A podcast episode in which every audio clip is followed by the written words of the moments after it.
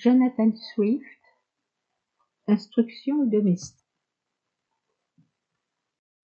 Quoique d'une certaine étendue, ce traité n'est qu'un fragment. On présume que Swift voulait faire tout un volume, mais que le temps et la santé lui manquaient. Ce qui paraît certain, c'est qu'il faisait grand cas de ce travail, car en 1739, alors qu'il avait perdu la mémoire et que l'indifférence pour la littérature le gagnait de plus en plus, il écrit avec anxiété à Faulkner, son éditeur irlandais, au sujet de ce manuscrit qu'il a égaré. Règles qui concernent tous les domestiques en général. Quand votre maître ou maîtresse appelle un domestique par son nom, si ce domestique n'est pas là, aucun de vous ne doit répondre. Car alors, il n'y aura pas de raison pour que vous finissiez de trimer. Et les maîtres eux-mêmes reconnaissent que si un domestique vient lorsqu'on l'appelle, cela suffit. Quand vous avez fait une faute, payez d'effronterie et d'impertinence, et conduisez-vous comme si c'était vous qui aviez à vous plaindre. Cela calmera immédiatement votre maître maîtresse. Si vous voyez un de vos camarades faire tort à votre maître, ayez soin de n'en rien dire, de peur d'être traité de rapporteur. À moins pourtant qu'il ne s'agisse d'un domestique favori qui soit justement haï de toute la maison auquel cas il est prudent de rejeter sur lui tout ce qu'on pourra de faute. Le cuisinier, le butler, le groom, l'homme qui va au marché et tous les autres domestiques chargés des dépenses de la maison feront bien d'agir comme si la fortune entière du maître devait être affectée à leur budget particulier. Par exemple, si la cuisinière évalue la fortune de son maître à mille livres sterling par an, elle en conclut raisonnablement qu'avec un millier de livres par an, on aura suffisamment de viande et que par conséquent, il n'est pas besoin de lésiner. Le butler fait le même raisonnement. Autant en peuvent faire le groom et le cocher. Et ainsi, la dépense en tout genre se fait à l'honneur de votre maître. quand vous êtes grondé devant le monde, ce qui, avec toute la déférence due à vos maîtres et maîtresses, est de bien mauvais goût, il arrive souvent que quelque étranger a la bonté de glisser un mot à votre excuse. Dans ce cas, vous serez en droit de vous justifier vous-même, et vous pouvez justement conclure que lorsqu'il vous grondera plus tard, dans d'autres occasions, il peut avoir tort opinion dans laquelle vous vous confirmerez en exposant à votre façon le cas à vos camarades, qui certainement décideront en votre faveur. C'est pourquoi je le répète, toutes les fois que l'on vous gronde, plaignez-vous comme si c'était vous qui étiez lésé. Il arrive fréquemment que les domestiques envoyés en message sont sujets à rester un peu plus longtemps que le message ne l'exige, peut-être deux, quatre, six ou huit heures, ou quelque semblable bagatelle, car la tentation à coup sûr est grande, et la chair ne saurait toujours résister.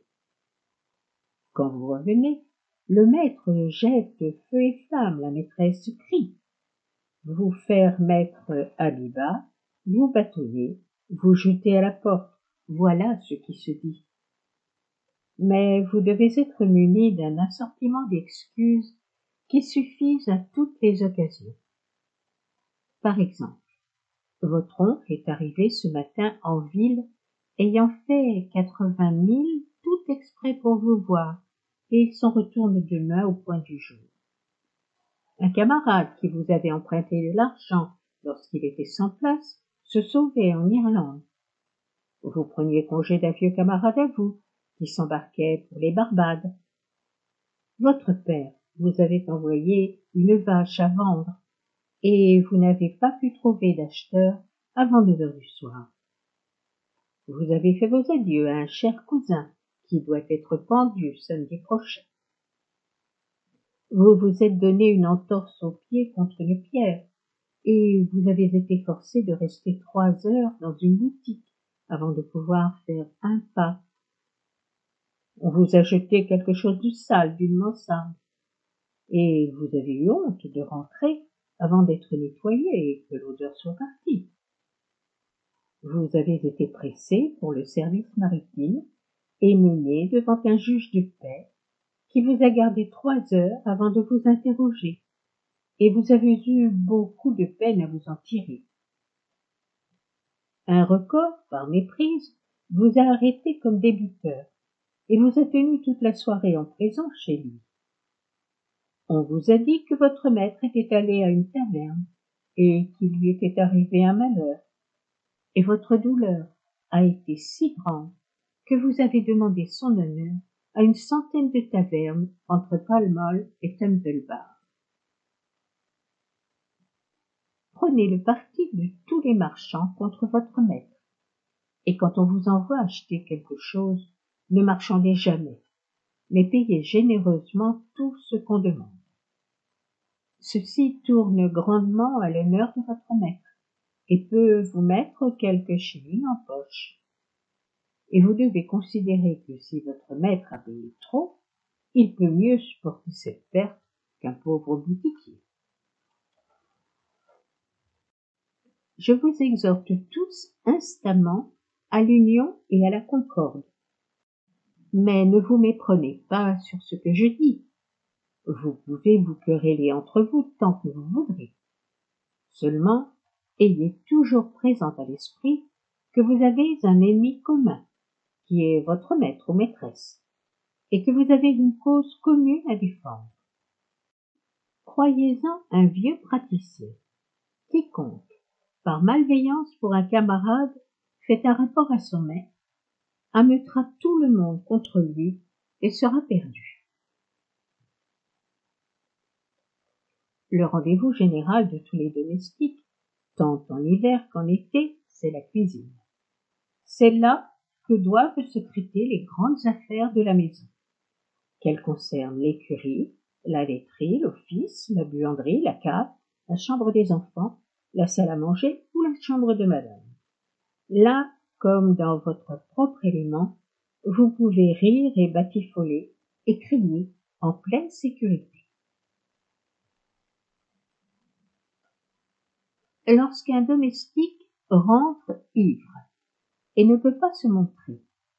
Vous devez tous vous entendre pour dire à votre maître qu'il est allé se coucher très malade. Sur quoi votre maîtresse sera assez bonne pour lui faire donner quelque chose de réconfortant à ce pauvre domestique.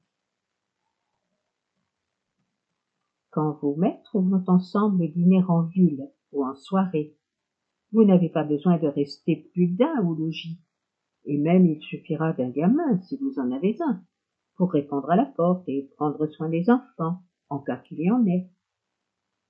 Qui de vous restera doit se décider à la courte paille, et celui sur qui le sort tombera peut avoir pour consolation la visite d'une bonne amie, sans courir le danger d'être surpris avec elle. Ces occasions-là ne doivent pas se manquer, elles viennent trop rarement, et rien ne périclite tant qu'il y a un domestique à la maison. Quand votre maîtresse ou maître rentre et a besoin d'un domestique qui se trouve être dehors, votre réponse doit être qu'il n'y a qu'une minute qu'il vient de sortir, demandé par un de ses cousins qui se meurt. Si votre maître vous appelle par votre nom et qu'il vous arrive de répondre à la quatrième fois, vous n'avez pas besoin de vous presser. Et si l'on vous gronde d'avoir tardé, vous pouvez très légitimement dire que vous n'êtes pas venu plus tôt parce que vous ne saviez pas ce que vous voulez. Quand vous êtes grondé pour une faute, en sortant de la chambre et en redescendant, murmurez assez haut pour être bien entendu. Cela fera croire que vous êtes innocent. Quelle que soit la visite qui vienne en l'absence de votre maître ou maîtresse, Ne chargez jamais votre mémoire du nom de la personne. Vous avez, ma foi, bien d'autres choses à vous rappeler. D'ailleurs, c'est une besogne de portier, et c'est la faute de votre maître s'il n'en a point. Et qui peut se souvenir des noms Vous auriez certainement fait quelques méprises, et vous ne saviez ni lire ni écrire. S'il est possible, ne faites jamais de mensonges à votre maître et maîtresse, à moins d'avoir l'espérance qu'ils ne pourront pas le découvrir avant une demi-heure.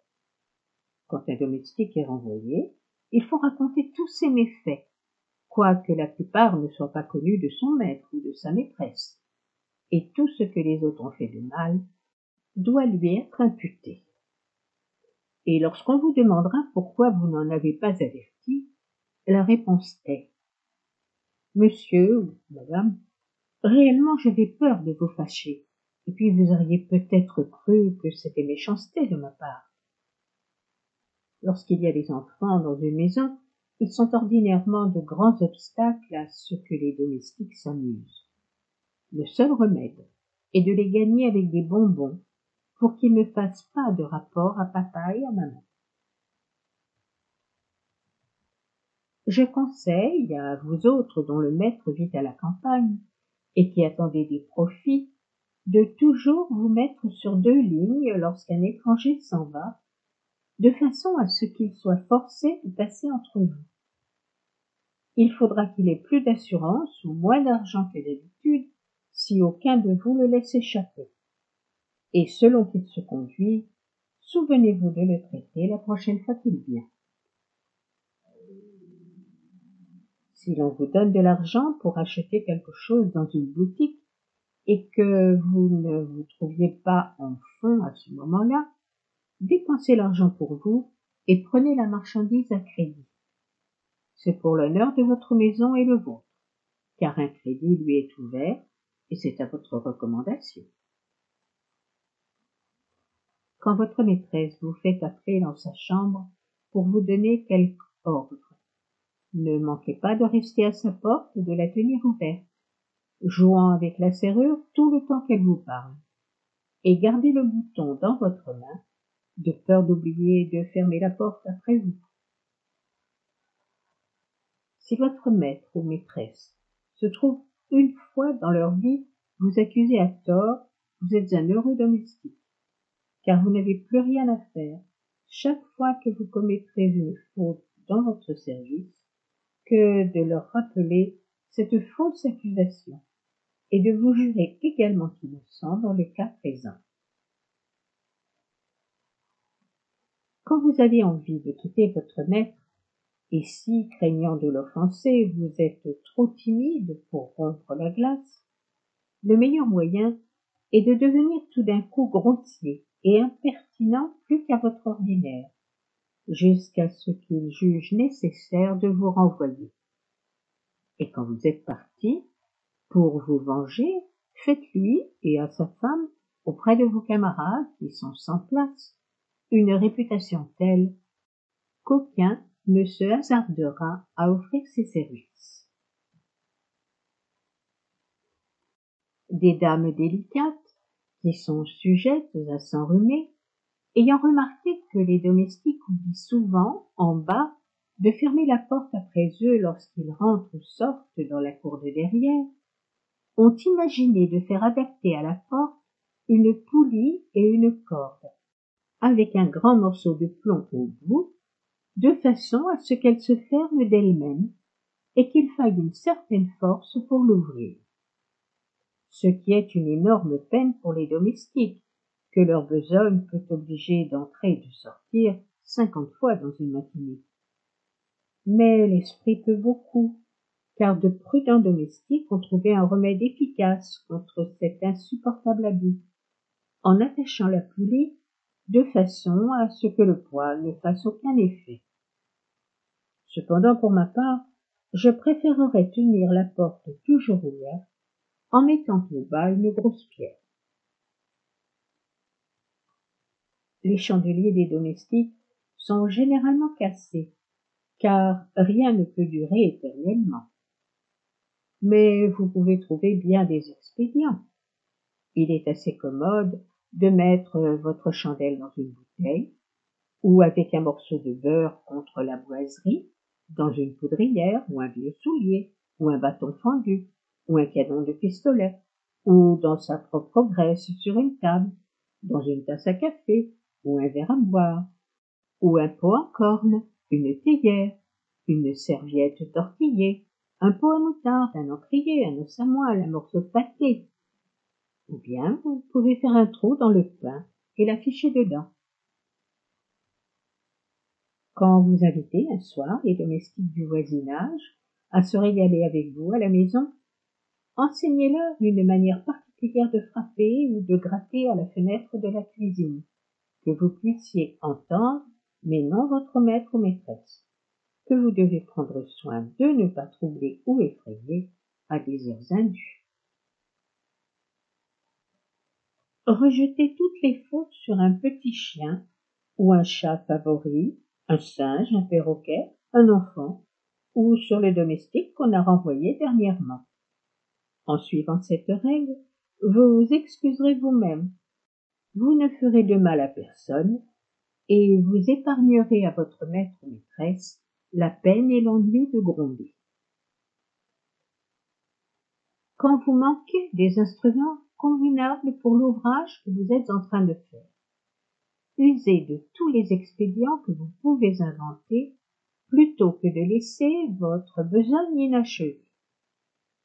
Par exemple, si le poker n'est pas là sous votre main, ou qu'il soit cassé, remuez le feu avec les pincettes. Si les pincettes n'y sont pas non plus, employez le bout du soufflet, le manche de la pelle à feu ou du balai, le bout d'une moque ou la canne de votre maître. S'il vous faut du papier pour flamber un poulet, déchirez le premier livre que vous verrez dans la maison. Essuyez vos souliers, à défaut d'un torchon, avec le bas d'un rideau ou une serviette damassée. Arrachez le galon de votre livret pour en faire des jarretières. Si le butler a besoin d'un pot de chambre, il peut se servir de la grande tasse d'argent. Il y a plusieurs manières d'éteindre les chandelles, et vous devez les connaître toutes. Vous pouvez promener rapidement le bout de la chandelle contre la boiserie, ce qui l'éteint immédiatement vous pouvez la mettre par terre et l'éteindre avec votre pied. Vous pouvez la renverser sans dessus dessous jusqu'à ce que sa propre graisse l'étouffe ou l'enfoncer dans la bobèche. Vous pouvez la faire tourner dans votre main jusqu'à ce qu'elle s'éteigne. Quand vous allez au lit après avoir pissé, vous pouvez tremper le bout de la chandelle dans le pot de chambre. Vous pouvez cracher sur votre index et votre pouce et pincer la mèche. La cuisinière peut la fourrer dans le tonneau à farine, ou le groom dans un boisseau d'avoine, ou une botte de foin, ou dans la litière. La fille de service peut éteindre la chandelle contre le miroir, que rien ne nettoie si bien que la mouchure de chandelle. Mais la plus prompte et la meilleure de toutes les méthodes est de la souffler, ce qui la laisse nette plus facile à rallumer. Il n'est rien de si pernicieux dans une maison qu'un rapporteur. Contre lui, votre principale affaire à tous est de vous liguer. Quel que soit son genre de service, saisissez toutes les occasions de gâter ce qu'il fait et de le traverser en tout. Par exemple, si c'est le butler, cassez ses verres chaque fois qu'il laisse la porte de l'office ouverte ou enfermez-y le chat ou le gros chien, ce qui fera aussi bien. Égarez une fourchette ou une cuillère, de façon à ce qu'il ne la retrouve jamais. Si c'est la cuisinière, chaque fois qu'elle tourne le dos, jetez dans le pot un morceau de suie ou une poignée de sel, ou des charbons fumants dans le lèche ou barbouillez le rôti contre le fond de la cheminée, ou cachez la clé du tourne-broche si un valet de pied est suspect, que la cuisinière lui barbouille le dos de sa livrée. Ou lorsqu'il monte avec une soupière, qu'elle le suive tout doucement avec une pleine cuillère à peau. et qu'elle la répande goutte à goutte sur l'escalier jusqu'à la salle à manger, et ensuite que la fille de service fasse un tel bruit que sa maîtresse l'entende. La femme de chambre est vraisemblablement celle qui commettra cette faute dans l'espoir de se faire bien venir. En ce cas, la blanchisseuse doit avoir bien soin de lui déchirer ses chemises en les lavant, et cependant ne les laver qu'à moitié. Et lorsqu'elle se plaint, dire à toute la maison qu'elle sue si fort et a une peau si vileuse qu'en une heure elle salit plus une chemise que la fille d'une cuisine en une semaine.